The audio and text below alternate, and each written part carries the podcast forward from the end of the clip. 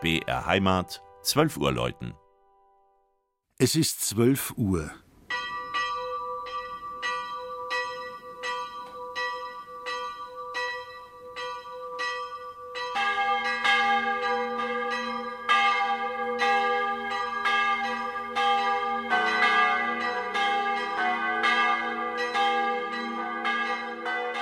Das Mittagsläuten kommt heute aus der Filialkirche zum heiligen Valentin in Ruppolding-Zell.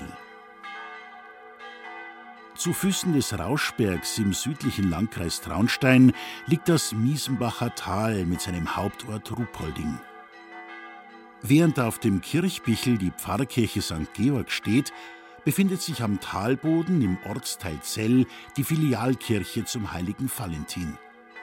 Ein Kleinod mittelalterlicher Kunst, deren Baugeschichte bereits um 1200 fassbar wird.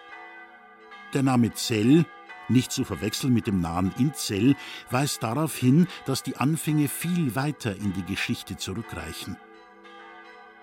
Der unverputzte Bau erweckt einen archaischen Eindruck. Durch eine offene Vorhalle, wie sie im ehemals kirchlichen Salzburger Raum typisch ist, betritt der Besucher die Kirche. An das flachgedeckte Langhaus schließt ein heller gotischer Altarraum von 1450 an, der mit farbigen Fresken aus dieser Zeit geschmückt ist. Darunter steht ein Schreinaltar, der in seiner Mitte den Kirchenpatron zeigt.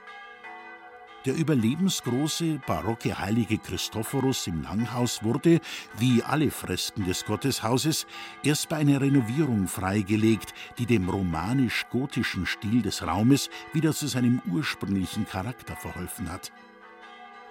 Wertvoll sind die drei denkmalgeschützten Glocken im Spitzgiebelturm. Die beiden größeren gossen 1657 Ernst und 1721 Langenegger in München. 1942 schien ihr letztes Stündlein geschlagen zu haben, denn sie mussten für Kriegszwecke abgeliefert werden und kamen zum Einschmelzen nach Hamburg. Wie durch ein Wunder überlebten sie den Krieg und kamen, zur Freude der Zeller, zurück an ihren angestammten Platz.